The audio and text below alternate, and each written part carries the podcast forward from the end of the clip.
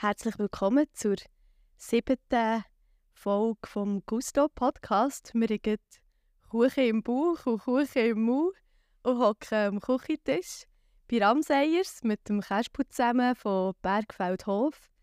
Wir kommen zurück von einem Spaziergang durch Mulberrybäume und sind ein bisschen, ah, ich weiß auch nicht, wie man dem sagen will, recht beeindruckt und so gesättigt von vielen Eindrücken. Und ich freue mich mega fest, das Ganze jetzt noch nachzuwirken und darüber zu reden, was ihr alles macht.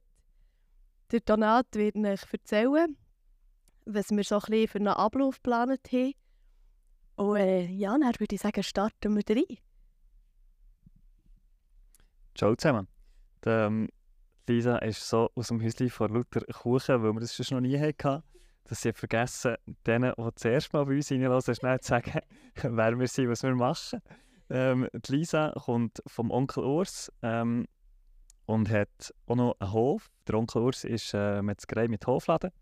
Und dann hat sie auch noch mit ihren Eltern zusammen den Marlenberg, wo sie einen Hof hat, äh, in Richtung Emmental. Ihr hört jetzt auch schon ein bisschen ihre Stimme. Äh, ich bin der Renato aus dem Öpfeli, wie wir sagen, das Apfelgold in Lengasse. Ein äh, Kaffee für Dessert, Kaffeekuchen und Dessert-Catering. Und Besuch sind wir, oder am Mikrofon haben wir den Kasper Ramseyer. Er hat zusammen mit seinen Eltern, mit dem Uli Ramseyer und mit der Bettina Glavadetscher, äh, wo sie den Hof führen, er erzählt ja noch mehr darüber. Und ich sage euch schnell, was euch heute erwartet. Auf diesem Hof ähm, hat es ganz viel Spannendes. es ist überhaupt nicht der klassische Hof, wie ihr ihn kennt, mit Milchkühen und vielleicht noch ein Säule und vielleicht noch ein paar Hühner. Sondern wir werden heute reden über Haselnüsse, über Maulbeere, Maulbeerbäume, ähm, über dementsprechend Sideralpen, spannenderweise. Ähm, wir werden sicher auch Permakultur anschneiden. Ja, und wie es Lisa gesagt hat, wir sind Zingerkappel, das ist ein Vorort von Bern. Und ich übergebe gerne dir Kasper, das Wort und erzähl kurz, wer du bist, wie du hier auf dem Hof bist gelandet, ob du bist reingeboren, später dazugekommen oder wie das so läuft bei euch. Ja, hallo zusammen. Eben, wie schon vorgestellt, ich bin der Kasper Ramseyer vom Bergfeldhof und von ganz vielen anderen Sachen, die mit Lebensmitteln zu tun haben. Ich bin eigentlich zu diesem Hof gekommen, schon immer als Gio, natürlich den Eltern geholfen. Und was als Gio ist fast ein bisschen übertrieben, eigentlich ist es als Jugendlicher, weil ähm, meine Eltern erst im 09 eigentlich anfangen bauen mein Vater hat mit 47 das Gefühl gehabt, er jetzt noch seinen Kindheitstraum, seinen Bubentraum erfüllen und hat dann noch das Bauern gemacht. Und, und, dementsprechend ist der Hof erst eigentlich in der ersten Generation, also 15-jährig.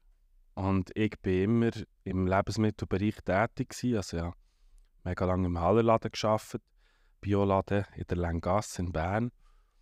Und bin dann auch noch selber bauen zu Produzenten von, vom Malerladen und dann noch bei einem Biogrossist gelandet. Und durch das immer Kontakt mit ähm, der Biolandwirtschaft und vor allem, vor allem im Handel. Und habe mich dann vor ein paar Jahren eigentlich entschieden, in die Primärproduktion zu gehen, weil, weil ich dort irgendwie der meiste Handelsspielraum für mich habe gesehen und die meiste Gestaltungsmöglichkeit. Mehr als im Handel, wo ich eigentlich davon komme. Spannend. Also, du bist, äh, wann hast du den Wechsel gemacht? Wenn du sagst, äh, deine Eltern haben den Hof seit 2009. Ähm, wann, wann hast, bist du eingestiegen? Hey, so ein bisschen nach dies Nein, würde ich schon sagen, seit dem 18. Das sind jetzt auch schon ja, sechste Jahr, oder? Ja. Aber halt, dann bin ich nur Geschäftsleiter vom Hallerladen und musste irgendwie ein bisschen beim Hof ein zurückstecken, für dass ich dem Hallerladen gerecht bin worden. Und habe dann aber dort eigentlich sukzessiv äh, reduziert, für dass ich eigentlich jedes Jahr mehr durfte Bauern und dreckig werden und draussen sein. Und irgendwie äh, genau auf diesem Feld arbeiten. Und äh, jetzt bin ich so weit, dass ich 60% außer Haus arbeite und äh, je nach Saison, also Minimum zwei Tage der Woche und, und je nach Saison sind es halt äh, ja, vier. Vier oder sogar fünf. Ich finde es halt beeindruckend, weil ihr ja alles, also ihr alle drei Quereinsteiger seid. Und Quereinsteiger ist für mich überhaupt nicht negativ bewertet, sondern wer sich wie entschieden, wie die Papi mit eben 47 noch, noch in die Landwirtschaft einsteigen. Genau die Leute, die wie Bauern, die sind einfach mit dem Herz dabei. Und das finde ich auch schön und gleich finde ich es mega mutig, wie der Donato hat gesehen, es ist nicht ein klassischer Betrieb mit paar Kuhli, paar Hühnern, einem Hund und weiss der Gucker, so wie man sich den wie malt, wenn du einem Kind eine Geschichte erzählst, sondern es ist ein Betrieb mit Betriebszweigen, die so mega speziell sind und außergewöhnlich und ein gewisses ein Alleinstellungsmerkmal auch, auch sind. Wie, wie seid ihr auf die Idee gekommen, genau so einzusteigen, wo auch so ein bisschen, also der hast ja dann nicht können zum Nachbarn fragen, du, meine Kuh hat ein Viertel und der ist natürlich schon seit eh und je in der Landwirtschaft tätig und er helfen sondern da steigen die Produktionen ein, die man nicht so kennt und wo man dementsprechend auch ein bisschen Leute suchen muss, die ihm vielleicht Tipps geben oder Einstiegshilfen oder hat er alles selber beigebracht. Das finde ich darum schon noch eine spannende Geschichte. Ja, also es hat ja auch ein bisschen es ist doch wie ein, ein Zwang, oder? Wenn du nicht Land erbst von den, von den Eltern eigentlich, dann bist du ja gezwungen, auf wenig Land möglichst eine hohe Wertschöpfung zu machen. Also so ein bisschen der Grundgedanke der Eltern. Eigentlich, wie machen, wie machen wir das? Aber es hat auch noch andere Vorgeschichte, weil mein Vater hat in Wien Textilingenieur studiert. Und ähm, hat eigentlich immer eine Faszination für das Textil. Und hat er das dann eigentlich die ganze, die ganze Produktion eben von diesen Seidenraupen, mit dem hat es angefangen, von dieser Seite, ähm, wie zurückgeholt in die Schweiz. Und natürlich Sachen umkehren und daraus lernen ist, glaube ich, der grösste Teil des Lernprozesses. Aber das ist so eine komplexe Geschichte von dem Ei bis zum Schal dass er auch viel ins Ausland ist gegangen, eben in die grossen Produktionsländer Indien und China, ähm, um, um das dort praktisch zu lernen. Vielleicht für schnell ein bisschen Struktur probieren reinzubringen. Ähm, das heißt, deine Eltern haben den Hof 2009 gegründet. Und wenn ich neu gelesen habe, ist 2009 eben auch das Jahr, wo, wo deine Eltern quasi der erste Schweizer Betrieb sein, der Sideralpen aufziehen, wenn ich das richtig verstanden habe. Ähm, es sind dann weitere Betriebe gefolgt. Ähm, die Vater hat dann auch einen, ist ein Verein, Swiss Silk, gegründet, ähm, der sich genau mit dem beschäftigt, wo die Seide von diesen Raupen auch verarbeitet. Ähm, und unterdessen sind es, glaube ich, 40 Betriebe oder so Nein, nein, nicht ganz. Ich glaube, es sind etwa 15, aber ah, es hat okay. noch okay. gut Potenzial. Die Zahl ist schon nicht aufgegriffen, gut. Aber sind ein paar Betriebe, ah, oder 40 Personen von 15 Betrieben. So. Genau, genau. so. Der Weg war es. Mhm. Ähm, die das als Nebenerwerb haben, haben einen spannenden Nebenerwerb, wo man eben nicht über den Weg läuft.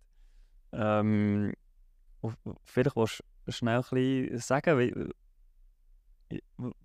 wie so ein Jahr aussieht, wenn man Seitenraupen hat. Kannst du das wiedergeben? Oder ist das eher äh, die Vater, der dort äh, stark involviert ist? Oder habt ihr, habt ihr euch da auf dem Hof aufgeteilt, wer was? Oder sind alle ein bisschen überall beteiligt? Oder äh, wie habt ihr das bei euch im Betrieb? Also ich kann dir gut einen Überblick geben. Also ähm, mein Metier ist wirklich Lebensmittel. Also ja. die Lebensmittel auch ein bisschen auf den Hof gebracht. Die ja. Faszination für Lebensmittel, glaube ich, auch ein bisschen übergeben meinen Eltern, okay. wenn man so will, durch die erste Generation, die wir wie zusammen bilden eigentlich. Und mein Vater ist schon ähm, eher, also er ist der absolute Oberprofi, was die Zeit angeht und er kann da noch ja. Sagen erzählen, ja. wie das ist entstanden und mit der ganzen Seitenstraße und so. Das wäre sicher mal ein, ein, Thema für sich ja. allein, wo man mega spannend. tief kann gehen kann. Würde sich sicher lohnen. Und, ähm, aber äh, seit den Raupenjahren sieht eigentlich so aus, also ihr habt es vorher gesehen, hier oben, ihr habt den Uli gesehen, die Maulbeerbäume schneiden. Und das ist eigentlich so ein bisschen das Erste, was man macht im Jahr. Also man schneidet die Maulbeerbäume nicht den Stamm, lässt ein paar Knospen sein, damit die dann eigentlich voll Kraft in, in die Blätterbildung stecken. Also es gibt dann bis 3-4 Meter lange Routen, Ja. die pro Jahr wachsen. Dort drin sind ganz viele grosse, grossblättrige Blätter, so hellgrün, dunkelgrün dran. Und dort lässt man immer das Herz oben stehen und nimmt dann immer ab. Darum schneidet man die so. Also es sind etwa jetzt 500 Bäume, die wir so schneiden. Das Herz oben stehen heisst das vorderste Blatt, oder was ist? Genau. Also, Gerade umgekehrt wie beim Tee, hä? genau. Genau. Lustig. Und, ähm, und das ist die erste Arbeit. Und dann eben die Düngerberechnung haben wir jetzt gerade abgeschlossen. Schauen wir, was, was brauchen die Bäume, wie sieht unser Boden aus. Und dann wird im März ähm, wird es ausgeteilt. Also Kompost, den wir selber machen. Wir eigentlich alles brauchen, ist der Hauptanteil. Und dann tun wir aber, haben wir auch noch ein bisschen Bioorgan, ein bisschen brauchen für den Stickstoff. Genau, damit wir Bioorgan, damit wir eben wegen dem Stickstoff, damit wir da genug haben. Ähm, das ist so ein bisschen das Erste. Dann natürlich auch im März sind die Pflanzungen. Äh, irgendwie Maulbeerbäume, die kaputt gehen, ersetzen. Oder auch Maulbeerbäume, die wir zu viel haben, wo wir dann andere ähm, ersetzen. Durch irgendwie Johannisbeere oder Felsenbeeren haben wir hier oben, Gassis haben wir auch unter anderem. Ähm, genau, zum Beispiel. Ähm, und natürlich ähm, geht es dann so ein bisschen los. Dann ist ein bisschen Stillstand eigentlich mit diesen Maulbeerbäumen. Und bis die genug Blätter haben eigentlich, ähm, dann wird das erste Mal gemäht, oder? Wenn, wenn, wenn das Gras genug hoch ist. Es wird einfach dann lassen liegen für, für einen Humusaufbau. Und dann, ja, in der letzten Juniwoche fängt es an. Der, das ist wirklich, sind die Schossen schon recht lang und, und hoch und es hat genug Blätter dran. Noch nicht das alte, also noch nicht das ledrig, aber schon schön jung, dass man sie wirklich geben kann. Und dann f- tut man die Eier ausbrüten. Ähm, und, äh, und dann muss man aber auch dementsprechend, die sind so ein bisschen wie ein Guffenknopf, oder? Oder noch wie ein, wie ein Mohnkorn eigentlich. Von wo hast du die Eier? Ähm, die werden gerade an der italienischen Grenze von einem Labor werden die gezüchtet. Das können wir nicht selber machen, weil ähm, das, das ist, äh, das hat man sofort Inzucht. Das ist Ja. ähm, ähm, ähm, eine mega Sache, dass, die, äh, dass es eine gute, eine gute Charge gibt Ja. in dem Sinn. Genau. Das ist das Einzige, was an der Grenze ist, ist die ganze Wertschöpfungskette im, in, in der Schweiz. So.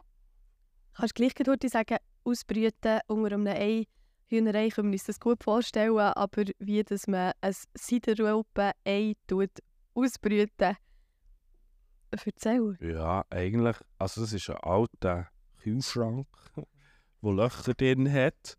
Und ähm, die Uli und Bettina, die wissen genau, oder, wie viel Luftfeuchtigkeit, wie viel Temperatur das braucht. Es geht eigentlich eben so ein bisschen gleich ab wie bei einer Hühnerei.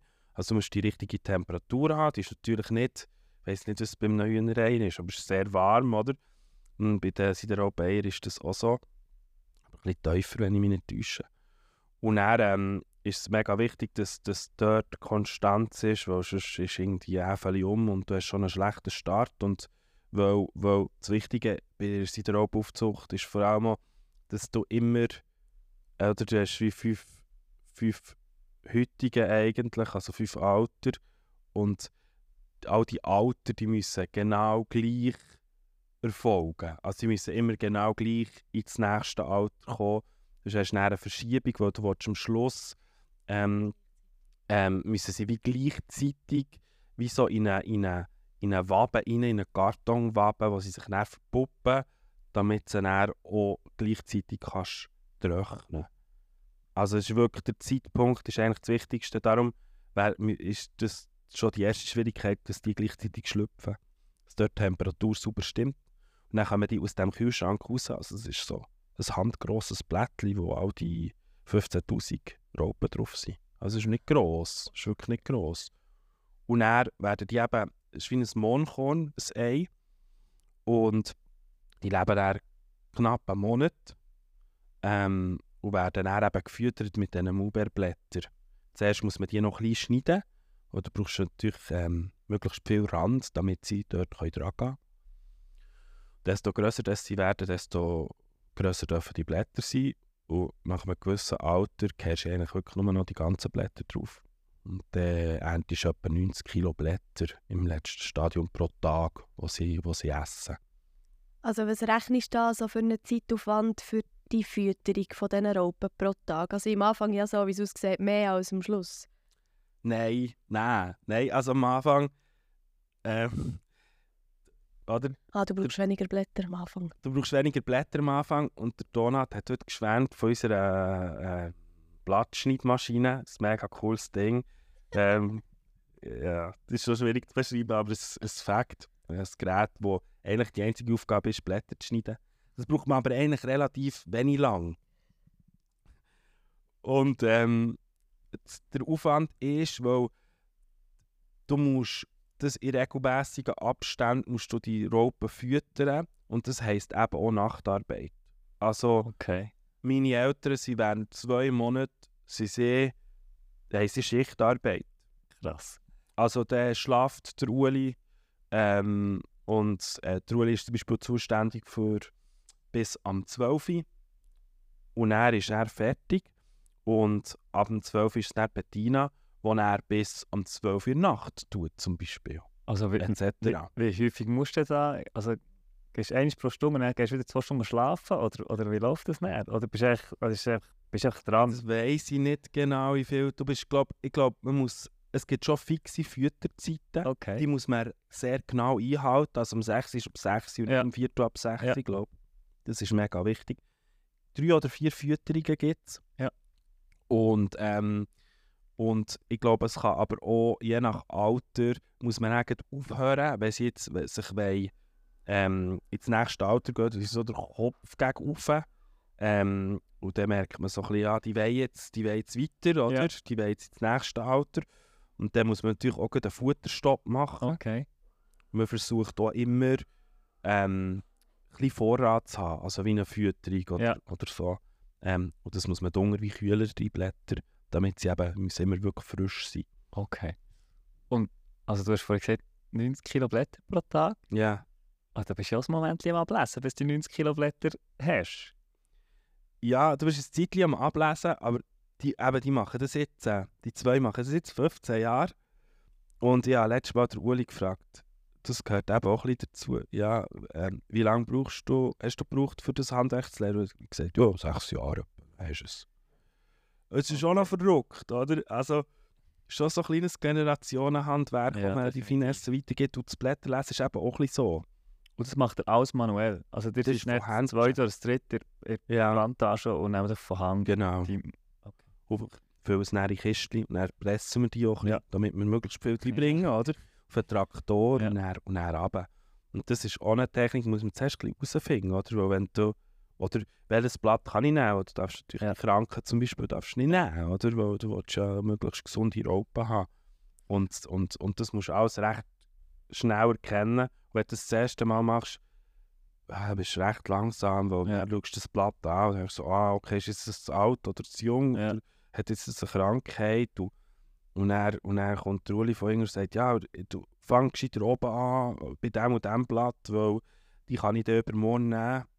Und sonst, und sonst ist mir das zu lederig. Oder was auch immer. es ist eine Wissenschaft. Ja, es ist wirklich unglaublich. Also, ich finde es mega, mega beeindruckend. Ähm, wie, auf, auf, auf was für Finessen das ankommt. Ja, das tönt Das habe ich noch nie so erlebt. Das ist wirklich, wenn, wenn du es nicht genau so machst, ähm, dann geht es in die Hose. Ja. Und zwar in mega vielen Belangen von dieser Aufzucht ist es heikel. Und ich, wir waren vorhin in der Plantage oben gewesen, dann habe gesehen, ah, die Bäume sind ganz unterschiedlich geschnitten. Und ich als Superlaie bin natürlich auch nicht auf Anhieb draus gekommen. Ähm, es spannend. Und ich sehe jetzt dann, ähm, geht doch mal auf Bergfeldhof auf Instagram schauen, da seht ihr zum einen hier die schöne Häckselschnittmaschine oder die, die, die die Maulbeerblätter klein macht für einen Tee oder eben auch für die Raupen. Ähm, ihr seht auch der Kasper hat es Traktor genannt. Ich finde, es ist so ein Spielzeug. Traktoren, wenn du es mit Bauernhöfen vergleichst. Von dem her sind sie wirklich ein recht cooler Hof hier, mit recht wenig Maschinen. Ähm, und dann es eben, ihr seht auf Instagram, auf Bergfeldhof, wie die äh, Bäume geschnitten sind. Es hat wirklich solche, die, also, ja, wenn man sich nicht so mit der Natur befasst, hat man das Gefühl, die Bäume kommen nie mehr, weil sie so krass zurückgeschnitten sind. Und ein bisschen weiter hinter der Plantage, wir werden ja noch ein Bild posten, ähm, sieht der Bäume, die eine längere Route haben. Und der Kasper hat vorhin schön erklärt, die vorne sind die schneidet man so, für äh, dass dann, also, dass die Routen schnell wachsen, aber dass es dann viel, viel Blätter gibt. Und die hinteren, die schon ein bisschen längere Routen haben, das sind dann die, die sie dann die Maulbeere ernten. Von denen nehmen sie aber eigentlich keine Blätter für die Raupen. Also haben sie verschiedene Schnitte, verschiedene Schnittarten, die sie anwenden auf dem Hof für verschiedene Produkte zu also Blätter oder die Beere. Habe ich es richtig wiedergegeben, Kasper? Genau so ist es. Ähm, und nachher hat man die Blätter gebracht, die Raupen werden grösser und nachher kommt irgendwann der Moment, wo sie sich verpuppen. Ja, ja genau. Also vielleicht für, für die Leute, die sich nicht vorstellen können, noch schnell, wie viel die wachsen. Also eben, wir fangen mit einem Mondkorn anhören, mit einem, ich bin 1,90 gross, ein bisschen grosse Finger und äh, so ein Zeigefinger von mir ist, ist die Raupe am Schluss. Ein Zeigefinger von einem Mondkorn, das ist viel. Ich habe noch immer Angst, den schönen Vergleich gelesen, den der Uli hat wiedergegeben im Transhelvetica-Magazin. Äh, wenn man es mit Menschen vergleicht, dann ist das auf die Zeit von, ich weiß du nicht mehr, zwei Monate oder wie Mhm. viel? Also eine. Oh, auf einen Monat ist es, ähm, als wäre aus einem menschlichen Baby dann ein 3,5 Tonnen Kind geworden. Ja, ist ja eine rechte, eine rechte Gewichtszunahme durch rein Maulbeerblätter. Ja. Ja, Nummer. nur Mhm. Maulbeerblätter. Ja. Keine anderen Blätter, nicht, kein anderes Produkt. Und dann verpuppen sie sich und dann, was passiert dann? Sie verpuppen sich. Und das ist auch noch eine kleine Sache. Das ist immer ein Nervenkitzel, die sie haben. Bis die Raupen alle da oben sind, dass man den richtigen Zeitpunkt verwünscht, für dass die, die Raupen steigen, sagt man dem. Die steigen und steigen wirklich. Und suchen sich alle ihr einzelnes Plätzchen, für das sie dort ähm, ihr Gokko können spinnen Und manchmal finden sie es aber auch lässig, zu zweit dort reinzugehen, aber das will man nicht, weil dann kann man den Faden nicht mehr so gut entleeren. Man hat ein Gokko pro Fensterli, wenn man so will. Und äh, Darf ich noch du sagst sicher. Fensterli, das sind so wie, so wie Setzkästen, die vorbereitet sind, wo sie wie näher reingehen, oder? ja, genau, also es ist äh, eigentlich wie ein Gitter aus Karton, wo etwa 2-3 cm tief ist und vielleicht ein Quadratli von ja, auch 3 auf 3 cm oder so, etwa, würde ich sagen. Ja, ein bisschen grösser auch. Ja. Und, und das ist dann, das du dann bei ähm, hintereinander die ähm, Gitter, die Kartongitter wie aufhängen. Also wie muss ich mir das vorstellen? Die 15'000 Raupen gehen dann genau jede, also ausser eben manchmal die Ausnahmen, die gerne das zweite sich verpuppen in ihren Setzkasten oder muss man ein bisschen gucken, also gang hier, hier durch und da und dann hockst du blö- also es ist noch schwierig zu vorstellen, hockst vor dran und tust jedem so ein bisschen den Weg weisen. Ja. Oh Wahnsinn!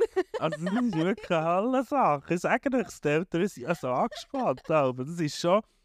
Du tust schon auch die einzelnen Raupen, je nachdem, in die, in die Kächel reinlüpfen, weil sie es nicht von selber machen. Da bist du mega dran und es ist eine mega Erleichterung, wenn die, wenn die, all die Raupen sich am Verpuppen sind in diesen Kästchen.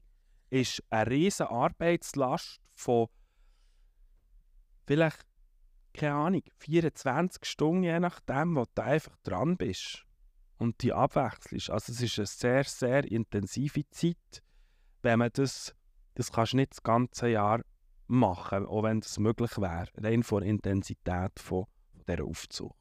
Also wenn man jetzt deine Eltern würde fragen, gewannst du dich da dran, an, das, an die Hektik, an das Gefühl, hast du da wie Routine oder ist das jedes Mal wieder so wie auf das Neue eben angespannt funktioniert alles und dann endlich sind alle dort, wo sie sollten sein. Und gut. Also es ist eben, das Spannende ist wie mit allen Tieren, also hektisch ist es eigentlich nie. Es ist mehr ähm, streng. Und langfädig. und langfädig. Aber ähm, ja, es ist eine Erleichterung, um deine Frage zu beantworten, die Raupen alle da oben sind. Und meine Eltern würden jetzt auch sagen, es ist Organisation. Super. weil, weil äh, früher haben sie, haben sie halt noch weniger gewusst, wie, okay, wie viel Zeit braucht das, was ist das für eine Intensität, ähm, in welchen Zeitabständen ist es optimal, das haben sie ja selber alles müssen herausfinden. Klar gibt es Empfehlungen, aber ähm, das haben sie alles müssen herausfinden. Und dementsprechend haben sie irgendwann schon gemerkt, okay, wenn wir beide immer füttern und das die ganze Zeit, dann ist das ein Kabis, dann haben wir nicht genug Zeit und dann sind wir am Schluss so müde und kaputt am Schluss von der Aufzucht, das bringt weder der Raupe etwas noch uns. Ähm, und haben sich eben angefangen aufteilen. Und ich glaube, das war ein Gamechanger, das Aufteilen, wie in, in dieser Schichtarbeit, hat mega viel Erleichterung gebracht, nebst dem Wissen, was sie, was sie dazu haben gewonnen Also und dann sind die Raupen am richtigen Ort und dann gibt es wie, können sie schlafen. Genau, also die verpuppen sich dann, dann tun sie da zwei bis drei Kilometer langen Faden durch die spinnen. Ähm, und wenn sie fertig sind mit dem, dann treten sie eben in die Metamorphose. Ähm, und wenn sie so ein bisschen voll dran sind dann tut man sie mit einem riesen Dörex eigentlich. Tut man sie trocknen und dort tut man den Lebenszyklus unterbinden von der Puppe. Wo wenn die Puppe würd, wenn du das nicht würdest machen dann würde ähm, am Schluss der Falter mit der Flüssigkeit das Gocko auflösen, damit er durch das Loch raus kann. Und man will wieder Längfaden und nicht ganz viele kleine Stückchen, damit man möglichst eine gute Seidenqualität hat. Ja, das macht Sinn. Das macht Sinn. Und dann ist der Ablauf vom, also wenn sie sich verpuppt haben, zum Trocknen, wie lange geht der? Ein paar Stunden er ist das durch, so viel ich weiss. Aber das ist auch wieder, es gibt in diesem Verein innen viele Aufgaben, die sich die Bäuerinnen und Bauern aufteilen. Das geht von Seidenaufzucht bis zum Trocknen und bis zum Abhaspeln. Das Abhaspeln ist der ähm, Seidenleim lösen und dann den Faden eigentlich gewinnen. Und das sind alles wahnsinnig schwierige Aufgaben für sich, die mega viel Wissen für sich Ja, brauchen. Ja, wollte sagen, dass jeder einzelne Schritt ist mit wahnsinnig viel äh, Wissen und Fingerfertigkeit verbunden, oder? Wahnsinnig. Also eigentlich, ich bin der Plantagenknecht. Ja. Und ich schaue zu diesen Bäumen. Ja. Das kann ich sehr gut. Ich weiß genau, was die Bäume brauchen. Und ich kann wie die Blätter zur Verfügung stellen. Job 1. Oder? Ja. Dann kommt Job 2 ist die Aufzucht. Und dann Job 3 ist das Trocknen Ja. und Abhaspeln.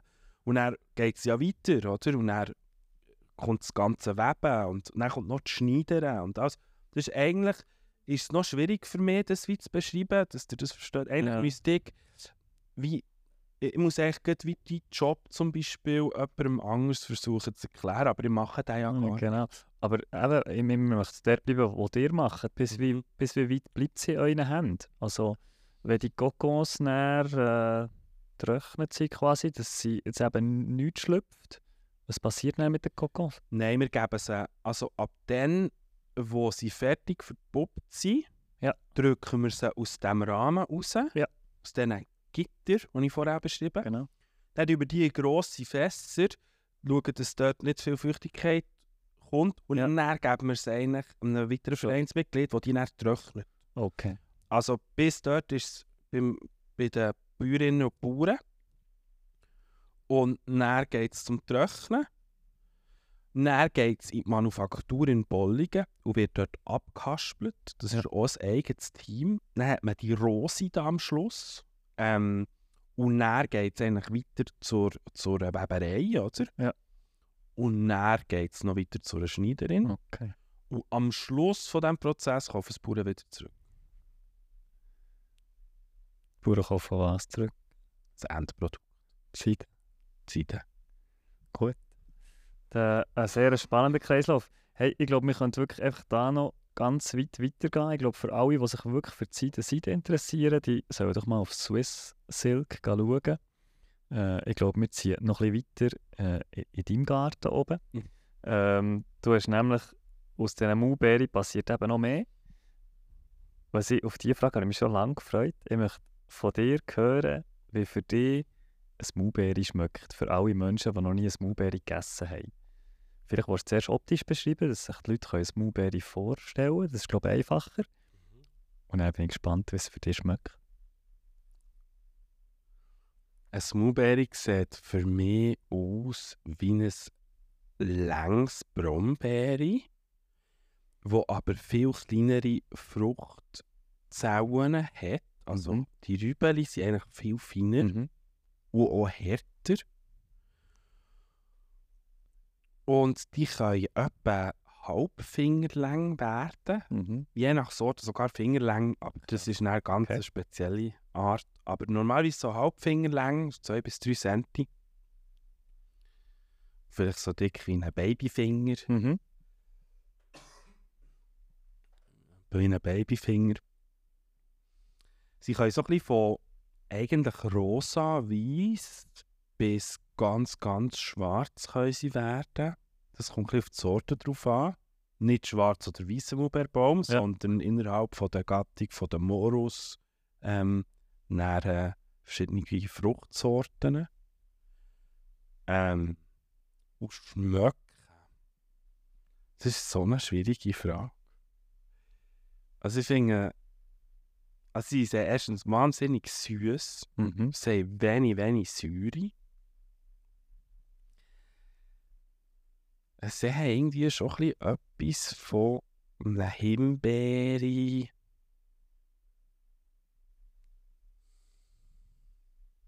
Vielleicht schon ein bisschen Promi, aber eben ohne Säure. Ich finde die Textur auf der, auf der Zunge eben auch so etwas Spannendes. Ich glaube, als ich das erste Mal reingebissen habe, habe ich es wirklich ganz anders erwartet. Weißt du, was ich meine? Okay, was, Man, was, man, kennt, man kennt Brombeere, man kennt Himbeere, oder? Brombeere eher so ein bisschen fest, Himbeere eher so ein bisschen weich.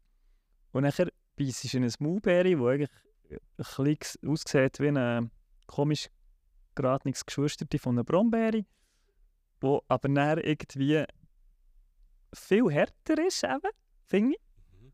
Und eben viel süßer.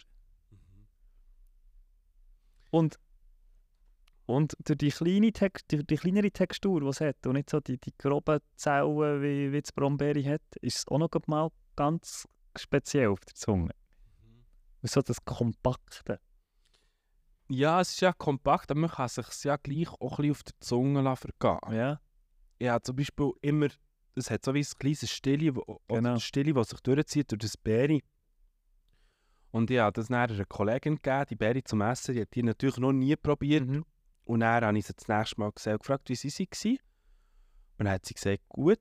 Und dann haben wir so ein bisschen, wie hast du denn gegessen? Dann hat sie gesagt, ich habe gedacht, das still behalten. Dann habe ich wie ähm, meine Zunge gegen den Gaumen gedrückt und das Beere dazwischen gehabt, dann habe ich das durchgezogen. Wie mehr drüber sagt Lisa. Genau. Und ich bin so ein bisschen, ah ja klar, so ist man Maulbeer. Oder? so gut. Das ist klar, oder? Und dann habe ich das gemacht und das nächste Mal müsst ihr das, müsst ihr das wirklich auch so machen. Das ist wie eine Creme. Es ist wirklich so fest fein, dass es so zu essen und nicht zu Ja. beißen, Ja. sondern es durch den Gaumen lassen ziehen. Und dann hat es so auch noch ein bisschen etwas Cremiges drin. Es ist... Verstehe, dass du dich hast gefreut auf die Frage. Es ist einfach schwierig. Ja, extrem. Ich wusste, ich, ich hätte nicht gewusst, wie beschreiben. Es hat wirklich einen mega eigenen Gau. Ja, ja. Fair. Ein bisschen Holunder vielleicht auch noch auf Ja. einem Weg. Ja. Aber man muss es essen und dann versteht man mich, glaube warum das ist so Ja, schwierig finde, glaube beschreiben. Also, wenn man es möchte essen, wann ist die Saison, wo man das tut? Es ist mega kurz. Es ist etwa sechs Wochen. Ja. Und ähm, letztes Jahr habe ich jetzt am 22. Juni habe ich angefangen. Und dann bis, bis Mitte Juli ist es gegangen. Okay, folgt Bergfeldhof auf Insta, folgt uns, Gusto Podcast auf Insta. Ihr werdet es auf beiden Kanälen werdet ihr sehen. Im Hallerladen zu Bern, die, die den Hallerladen kennen zu Bern, der Bioladen in Langast, ist immer sehr schön. Äh, hat es dort paar Schäle, sie sind aber auch schnell weg. Ähm, eben variieren auch der Farbe. äh, der Länge, der Form. Das ist schön. Ähm, seid nicht erstaunt über den Preis. Es ist, äh, äh, ihr hört, wie aufwendig das ist, äh, zu diesen Beeren zu kommen, mit Baumschnitt, mit was man noch mit den Blättern ausmacht. Das ist eine, wahnsinnig aufwendige Geschichte. Ähm, wie viel von diesen Beeren erntet ihr so pro Saison? Ähm, also jetzt, letztes Jahr haben wir 500 Kilo geerntet. Das ist alle viel. Aber das ist dann nicht an 250 Gramm Schelle oder es wird alles so gekauft. Was passiert dann mit diesen Beeren? Also es gibt wie drei Qualitätsstufen. Ähm, und zwar die erste Qualität ist, du gehst zuerst durch mit diesen Schelle, oder? Und nimmst die schönsten Beeren für die Schelle. Das ist so ein bisschen Number One. Dann haben wir so wie Erntenetz, also wo wir wie spannen. Und, äh, und ähm, dann wird der Baum eigentlich geschüttelt, aber so in mega kurzen Intervall. und Wir wollen ja noch nicht mega schädigen oder, oder Feinwurzel abbrechen. Das ist so ein kurzes Rütteln. Und dann fallen die Beeren, die reif sind. Aber man darf auch nicht zu fest, sonst kommen die unreifen. Jetzt ein bisschen herausfinden, wie viel das es braucht. In ähm, Italien haben sie zum Teil auch geschlagen. Das habe ich auch probiert. Also wie mit Knebeln eigentlich die Bäume geschlagen. Also schütteln, es ist ähm, mit deinen... Der Kasper ist sehr muskulös. Er ist äh, dreimal so viel Muskeln wie ich. Stehst du am Baum und schüttelst? Oder ist es äh, maschinell? Also mit deinem Mini-Traktörli, das du also, da gehst, gerüttelt? Nein, nein, ich mache das von Händchen. Von- Okay. Aber du kannst das weil es braucht eben nicht wirklich Kraft. Es ist wie äh, äh, äh, eine schnelle Vibration, die Ja. du gibst. Und du tust nicht wie den Baum umschütteln, sondern nimmst wie Ah, du stehst an der Äste oben. zwei, drei Hauptäste pro Okay. Baum. Ja. Und dann die schöne Krone gibt, eben drei, vier Meter hoch. Und ab denen tust du dann sehr punktuell, Ja. tust, gibst wie einen Impuls und das fallen sie. Ja. Eigentlich wie wenn ein mega Windstoß schnell wirklich Und dann hast du wie bei der Olivenernte, wo du ein Tuch ausbreitet hast, oder... Genau. Also es ist also ja so Olivenerntenetz. Ja. Und ähm, dort ist das dann wie die zweite Qualität, wo die gehen ja dann auch ein bisschen kaputt, wenn Ja. sie fallen. Ähm, und das- tun wir dann frisch passieren, Mhm. der Passiermaschine, also Kerne und Stille und so raus. Mhm. Und dann gibt es ein Produkt, ähm, ähm, wie ein. Blueberry-Mark, genau das Ja. Püree, wo, dann, wo wir dann eingefrieren, Ja. für haltbar zu machen. Und das ist dann zum Beispiel äh, das Grundprodukt für Glasse zu machen, was es auch gibt von Okay. unseren Mulberry. Ähm, zum Beispiel ähm, der Mulberry-Eistee, wo, wo ihr ja am Opfergold Ja. verkauft, das ist Grundzutat für das. Gomfi zum Beispiel, die Ja. wir auch daraus machen. Äh, Es gibt eine wunderbare Linsertorte, so ein uraltes ähm, italienisches Rezept, äh, wo sie eben den Celso Okay. im Mulberry Gomfi brauchen für Linsertorte. Das Ja. ist sehr, sehr, sehr beliebt. Ähm, und, und das andere sehen wir dann noch, das weiß ich noch gar nicht. Okay. Aber es ist ein mega gut haltbares Produkt und mega viel damit kannst machen und auch die Frucht eigentlich so haltbar machen für Ja. das ganze Jahr. Und habe auch gesehen, Tee machst du aus den Blättern auch noch. Hast du denn noch Blätter vorliegen? Hat der Open nicht alles gefressen? Nein, also Oder sind das die Herzchen, die du jetzt gehst für den Tee pflücken? ja, es sind schon es sind die feinen kleinen Blättchen. Also nicht die Herzchen, aber, aber die, die frischen Triebe. Ja. Wo, wo wir eigentlich immer wieder abnehmen. Und die werden eben dann geschnitten. Mit, dem, mit dieser schönen Maschine, Genau. wenn du so Fan bist. Und dann gibt es zwei Varietäten. Also entweder tust du die frischen Blättchen einfach Luft trocknen. Ja. Das gibt so ein einen grasigen, grünen Tee. Mhm. Ähm, und, und dann tun wir ihn aber auch noch fermentieren. Und das ist genau so ein bisschen richtig äh, wirklich grün-schwarz Tee. Okay. Und wenn man Interesse hat an so einem Produkt, also man findet glaube ich auf eurer Webseite, kann man die direkt bestellen und dann hast primär zu Bern Läden oder gibt es auch in anderen Regionen Läden, wo so einen Tee haben oder frische Mulbeere in der Saison? Also frische Mulberry darf ich, die darf ich über einen Grossist geben. Und die haben wirklich recht viele kleine Bioläden. Jetzt zu Bern haben sie, haben sie Cool. ähm, gehabt. Ja, ich habe irgendwie äh, alle zwei Tage dürfen etwa, was sind das, 16er Blatt, 128 bis 160 Schelle bringen. Da bin ich dann ein bisschen am Ablesen gewesen. Und das war mega schön, gewesen, weil Das hätte ja können sein dass so eine Sache ist, ein bisschen wie Physalis und ich irgendwie drei Schäli verkaufen. Das habe ich nicht gewusst. Das war die erste Saison mit frischen Schäli in diesem Maß. Ähm, und der Tee, der ist nur auf unserer Webpage ähm, kann man den kaufen, weil das ist schon, das ist wirklich so ein Liebhaberding. Also es gibt Leute, die immer wieder bestellen, ähm, weil man ihm auch sehr viele gute Sachen nachher sagt, irgendwie Blutdruck senken, sei es und so weiter und so fort, Cholesterin senken und so. Genau, und darum ist das wirklich so ein kleines Liebhaberding. Der Grüntee finde jetzt nicht mega, mega fein. Der ist wirklich so ein bisschen grassig, das ist wirklich so das Geschmacksding. Und der fermentierte, ist wirklich sehr fein, fein, kann man kurz ziehen. Das ist wirklich ein sehr, sehr feines Produkt. Ähm, und darum ist es wirklich über die Kanäle und in den Läden haben wir es weniger, weil wir gemerkt haben, das ist nicht äh, ein Produkt für dort. Wir brauchen es vor allem eben auch für einen Eistee. Wegen dem haben wir eigentlich das dann wirklich angefangen mit der Fermentation, weil das dann wieder Grundsud ist, den wir dazu brauchen. Können wir gleich kurz nochmal zurückkommen zu den, zu den frischen Beeren.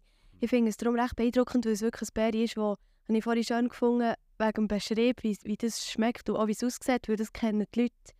Wahrscheinlich könntest du da zehn Leute fragen und wenn du Glück hast, weiss vielleicht jemand oder hat jemand schon mal aus Mulberry gehabt, bist du, oder also seid ihr die Einzigen hier so in der Gegend, die wie Mulberry frisch anbieten in der Schelle? Oder gibt es da noch so andere, ja, Handvoll andere, die, die das auch noch anbieten? Oder was ist der Grund, warum dass man das nicht mehr sieht? Weil die Nachfrage wäre ja wahrscheinlich schon da. So wie du ja jetzt hast erzählt, hat ja das frisch mega gut funktioniert. Also es ist so, der Muberbaum hat ja eigentlich auch mehr wieder zurück in die Schweiz gebracht. Mit der Sideralpenproduktion. Ähm, und dementsprechend gibt es auch eben die Handvoll ähm, Bäuerinnen und Bauern, die diesen Baum überhaupt haben und kultivieren. Kann ich jetzt neu angeben übrigens. Genau. das habe ich aber auch gesehen. Das ist mega cool, dass da haben wir also für Vater hat Halle kämpfen, dass, dass man dass man dass der als Spezialkultur oder als Kultur drin ist. So. Und in der BFF-Fläche. Also Biodiversität mega cool, weil das, das, das wieder so eine, eine anerkannte Pflanze ist. Also anerkannter Baum finde ich alles schön. Und ähm, wir kennen es vielleicht auch noch, ähm, wir hören immer wieder, oh ja, dort, ähm, dort wo ich in die Ferien gehe, hat es einen riesigen Maulbeerbaum und da ist immer alles rot unten dran zum Beispiel. Oder ja, ähm, bei meinem Onkel hat es noch so einen im, im, im Garten, einen alten. Aber es sind meistens grosse alte Bäume, die sich die Leute so ein bisschen erinnern Oder ich bin mal in einem gehockt und dort eins geschnauset oder so. Aber das ist mehr so eine exotische Erinnerung, die die Leute auch haben. Und wir wissen von niemandem, und darum sagen wir, ähm, wir sind so viel wir wissen, die einzigen nördlich von den Alpen. und das ist schon noch speziell, ja. Und ähm, es ist einfach auch mega etwas Neues. Also weißt, wenn, wenn, wenn äh, erstens bekommst jetzt für diesen Schnitt, für diesen Aufwand, natürlich ist die Kultur noch nicht genug ähm, also mit Direktzahlungen subventioniert, für das, für das sich das lohnt, weil viele viel Landwirtschaftsbetriebe steigen erst dann ein, wenn es genug, wenn's genug Sack gibt, oder? Sonst länger sie es gar nicht an. Ähm, und das ist sicher ein grosser Grund, habe ich das Gefühl. Und der andere ist einfach, man kennt es einfach nicht. Und Das vielleicht halt- sieht es in 20 Jahren anders aus, oder? Es ist ein Liebhaberprodukt und ihr könnt wie in die Nische können einsteigen und könnt jetzt wie denen, die mega gerne so neue Produkte wie probieren, auch frisch aus Beeren, wie ein gewisses eine Plattform geben, Mhm. aber eben in diesen sechs Wochen, innen, wo die kurze Zeit ist und dann ist es so wieder vorbei, aber es gibt es dann nicht wie ein Himbeere, ein Brombeere und so 7, 24, 365 Tage im Jahr im Migros zu kaufen. Und das ist ja eben eigentlich genau das, was wir wollen. Mega schön. Ja, es ist eine kurze Zeit. Eigentlich wie, auch eben, wie du sagst, mit den anderen Beeren, wie mit einem Erdbeere. Mhm. Und das gibt es eigentlich auch nicht lang. Guptis, ja. Guptis. Und, und dann freut man sich wahnsinnig drauf. Also ich weiss noch, im Hallerladen hat es immer recht kurz äh, von Gosteli jahrelang gehabt. Und da freuen sich die Leute drauf, wenn die endlich die richtigen App Ja. endlich kommen. So ist es mit der Mulberry, oder? Ja, Es ist so kurz. Ich freue mich so drauf. Ich, ich hoffe so fest, dass es kein Spätfrost gibt, Ja. dass ich unter dem Helm kann die Mulberry ablesen kann. Genau. Ähm, und, dann, und dann das verkaufen. Und ja, und das, und das fängt mega, das i- i- eigentlich an die Leute zu bringen, die Geschichten dahinter zu erzählen, dass es eigentlich auch eine lange Geschichte ist, die über die Seidenstrasse daher ist gekommen. Man eben alles von diesem Baum hat genutzt. Die Blätter Mhm. Ähm, für Seiden, die Blätter für Tee, das Holz hat man gebraucht, sehr wertvolles, schönes Holz und eben auch die Beere. Und was es zum Teil noch gibt, so apropos Erinnerungen, ähm, ähm, eher so in Osteuropa kennt man es noch mehr. Und ähm, ein paar Freundinnen von mir haben, haben gesagt, ähm, wo, wo, sie sind 60 plus, haben gesagt, wow, ich weiss noch als Kind, das, das ist so, wir sind als Kind immer zu diesen Maulbeerbäumen das schnauzen. Das ist für mich so eine Kindheitserinnerung. Jetzt kommst du mit diesen Maulbeeren. So schön. Du machst mega viel mit. So schön. Das macht das- so viel aus. Ne? Halle, eine schöne Story. Ja, das war wahnsinnig sehr berührend. Ja, gewesen. Ja.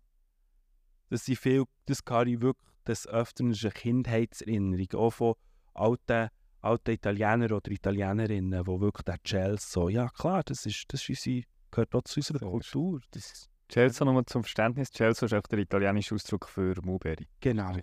Genau.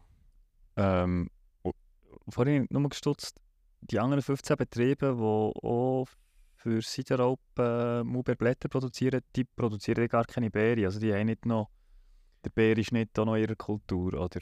Nein, nein, der ist noch nicht drin. Ähm, wir machen das auch noch nicht so lange. Mhm. Also letztes Jahr war wirklich das erste wirklich gute Erntejahr, gewesen, Okay. weil wir haben die seit vier Jahren haben wir die wie eben umgezogen Ja. vom, vom Blätterstitt, Ja. Stamm, zum Fruchtschnitt. Ja. Und, ähm, und darum ähm, haben wir gar noch nicht so viel Erfahrung und haben die auch noch nicht so können teilen ja. aber ähm, das ist ein Gespräch voll mit den anderen Seitenproduzentinnen, wo, wir, wo, wir, wo, wo schon auch Interesse weckt. Auch, wie macht ihr das? Wie habt ihr denn den geschnitten, dass Ja. es Beere gibt? Und, also, wie verkauft ihr denn das? Und ich glaube, was wir das Glück haben, ist wirklich mit dem Grossist, weil wenn du an einem Läden zwei Schäle musst gehen Ah, ja, nein, das geht voll- einfach nicht. Nicht rentiert, ja. Und der Grossist halt wirklich ein Profi, ist schnell frische Ware Ja. rausholen und das Mulberry ist mega schnell verderblich. Das muss wirklich rein, also ich ernte hier am Abend, damit es nicht mehr so heiß ist, oder? Fange ich vielleicht am, am 7., 8. fange ich an und dann fahre ich am 11. Uhr am Abend fahre ich noch dorthin und stelle das Kühl. Ah, okay. Und dann am nächsten Morgen ähm, ist der Tag dort und Ja, dann geht es raus. Ah, okay, ja. Darum, das ist wirklich wichtig, wenn du das nicht herbringst, Da muss die dann- Logistik stimmen, ja. da muss wirklich die Logistik stimmen. Und für alle, die sich eben freuen, wenn sie nicht nur die sechs Wochen können Mulberry schnauzen können, ist das Celso Rosso, der Eistee, den ihr macht, ein unglaublich schönes Produkt. Also eigentlich ein rundum schönes Produkt. Ähm, ihr seht es so online, äh, das Fläschchen kommt schon schön daher.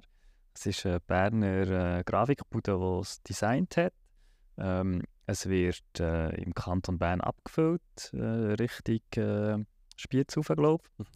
Ähm, es ist ein Produkt, das keinen Zucker drin hat. Es wird gesüßt durch Apfelsaft, wo auch wieder Äpfel sind von eurer eigenen kostet, oder? Ja. Richtig verstanden? Äh, Basis ist, willst du schnell erklären, was alles drin ist in diesem Fläschchen, wo man das ganze Jahr darf trinken und genießen Ja, also, wir haben wie gefunden, hey, es braucht einen Eistee, der nicht gesüßt ist, einen feinen Ja. Eistee.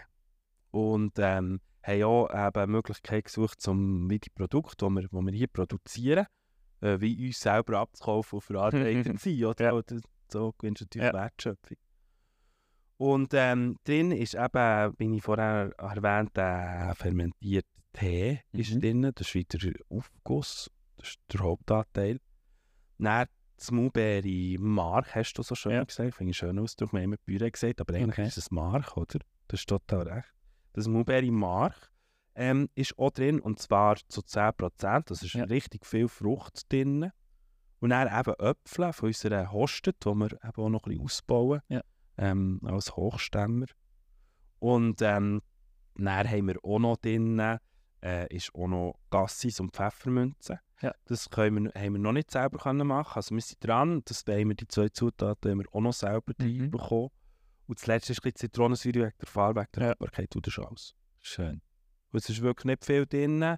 Es ist ein Urprodukt, wenn man so will. Ja. Du wirklich, ja. So fein. Ich habe es entdeckt im Hallerladen auch. Bin einfach daher gelaufen. Wir haben es unterdessen so im Öpfelgold, ähm, wo wir es ausschenken. Für die, die Interesse haben, das Fläschchen zu probieren. Auf eurer Webseite kann man es bestellen.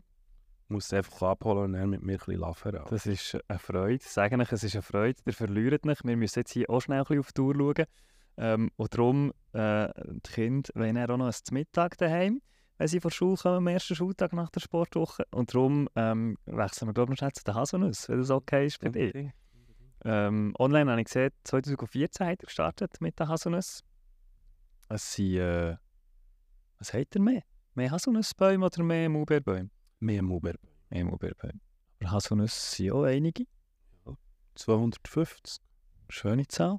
Und hatte eine Freude, gehabt, als ich geschnallt habe, auch einfach in so einem Laveren mit dem Kasper-Gespräch, dass du Haselnüsse hast. Und dann habe gefunden, also ja, kann ich bei dir Haselnüsse haben? Weil wir probieren im Apfelgut für unsere Küche immer möglichst regional die Zutaten zu haben. Und das sind ja Haselnüsse, kommen zum Teil von recht weiten Wegen. Und als ich dann habe gemerkt habe, ich kann in meinen Kuchen Haselnüsse von Hinterkappeln tun, habe ich schon recht gejubelt und habe gehofft, dass du Ja sagst. Ähm, letzte Woche waren sie noch nicht, gewesen, aber auch in den nächsten zwei Wochen wird das erste Mal sein, wo die Haselnüsse von Hinterkappeln sind. Ich habe eine Freude daran. Willst du erzählen, wie es zu dem ist gekommen? Willst du uns vielleicht auch noch so ein erzählen, wieso kaufen wir, wenn wir in der Schweiz Haselnüsse kaufen, keine Schweizer Haselnüsse? Wow, ja, das ist auch. Ah, wir haben so Spezialkulturen und äh, die ist eine wahnsinnige Story dahinter.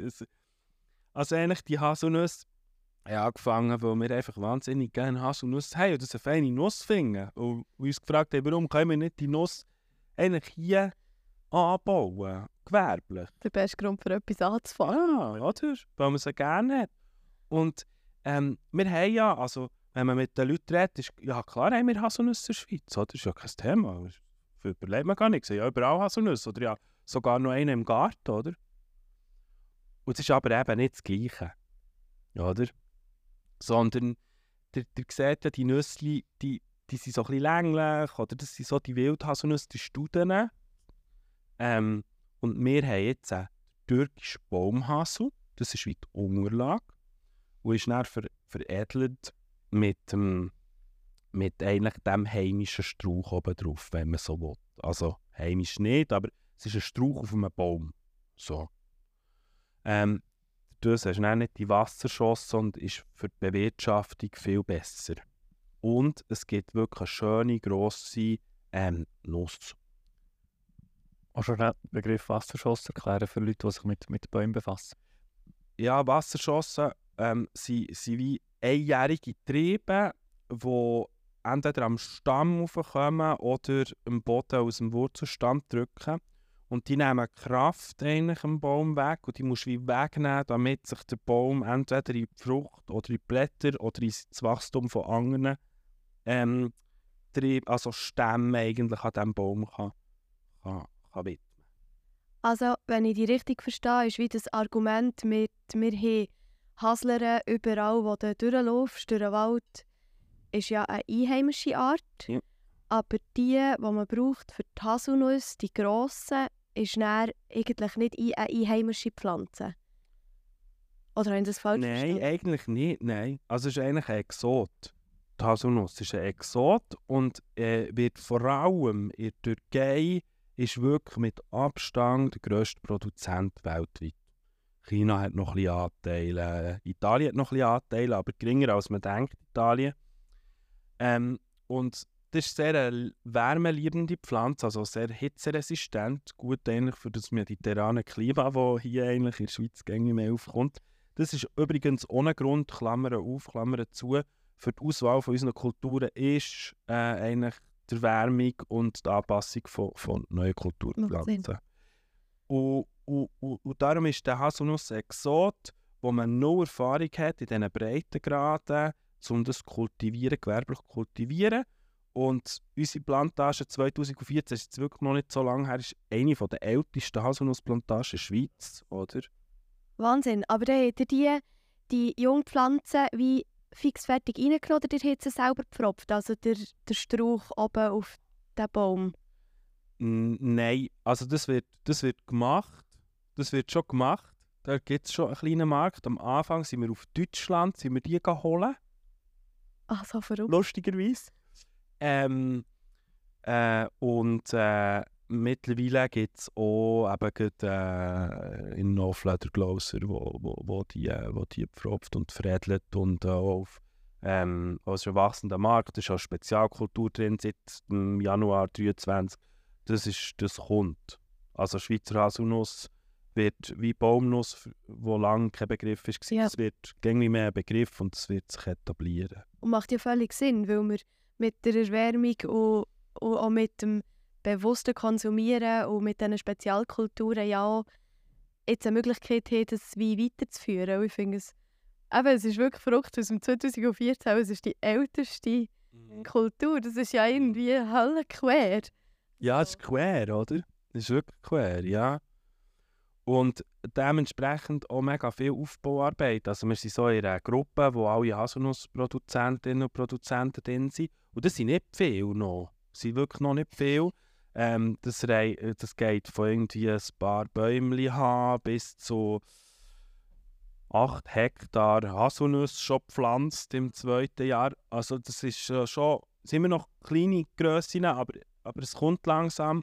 Wir haben jetzt knapp einen Hektar, oder? Das ist eben nicht ganz, darum 250 Bäume, wir rechnen etwa 300 Bäume pro Hektar.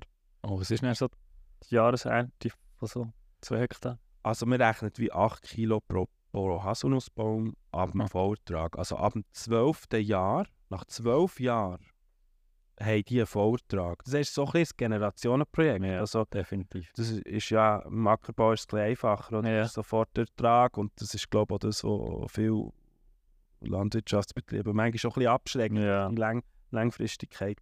Und das ist aber mega wichtig bei diesen Hasseln, wie bei Autoolivenhainen oder so, dass man die anlegt, die pflegt und Ja. dort mega viele Erfahrungen sammeln, die man dann eben kann weitergeben kann, was so eine Ja. lange Kultur ist. Und das passiert jetzt wie eben zum Beispiel Pflanzenschutz. Das können wir dort machen im Bio. Das ist ja echt nichts. Ja. Oder Schädlingsbekämpfung, ist eher Nützlingenförderung, wie Wespen, Ja. oder dem Haselnussbohrer äh, nachgehen zum Beispiel. Oder ähm, ja, wie ist es mit den Pflanzenabständen? Oder? Wir haben jetzt 4 auf 5 Meter und gemerkt, ah, das ist auch ein bisschen eng. Das ist auch ein bisschen eng, weil ähm, der müssen wir jetzt echt viel rausschneiden, damit es keine Erosion gibt zum Ja. Beispiel. Auch so Erfahrungswerte, die eben nicht kommen nach einem Jahr, sondern nach 10. Und, und das ist wirklich mega spannend und das kann weiterzugeben. Und dort ist aber auch das Interesse an dem Anbau von Haselnüssen steigt schon recht. Und habe immer wieder auch vor allem junge Leute, die kommen, wo ich das darf erklären und zeigen, die vorhaben, das natürlich. anzubauen. Und sehr transparent, auch wieder mit der Seite. Also es ist... Äh, es geht uns eben nicht darum, ähm, einen Marktanteil zu behalten, sondern eigentlich die Produktion von möglichen Produkten der Schweiz zusammen mit anderen Landwirtschaftsbetrieben zu erforschen und weiterzubringen und zu etablieren. Hey, ich, ich finde das ein unglaublich schönes auch Schlusswort. Ich hätte noch äh, schon ein paar Fragen gehabt. Ich, wir hätten auch gerne noch über Permakultur mit dir geredet, weil ihr nach Permakultur-Richtlinien produziert, eigentlich bei euch. Ähm, aber schon vorhin, wo du hast gesagt wir sind die erste Generation und ihr seid ja eigentlich zwei Generationen, das finde ich auch etwas Schönes. So. Zwei Generationen zusammen, wo die erste Generation Hof ist das Wissen, das ihr teilt. Ähm, man sieht auf eurer Webseite, man ist schon herzlich eingeladen, um mit euch einen Termin zu vereinbaren, um mal zu schauen, äh, mit euch darüber zu reden und äh, Wissensaustausch stattfinden.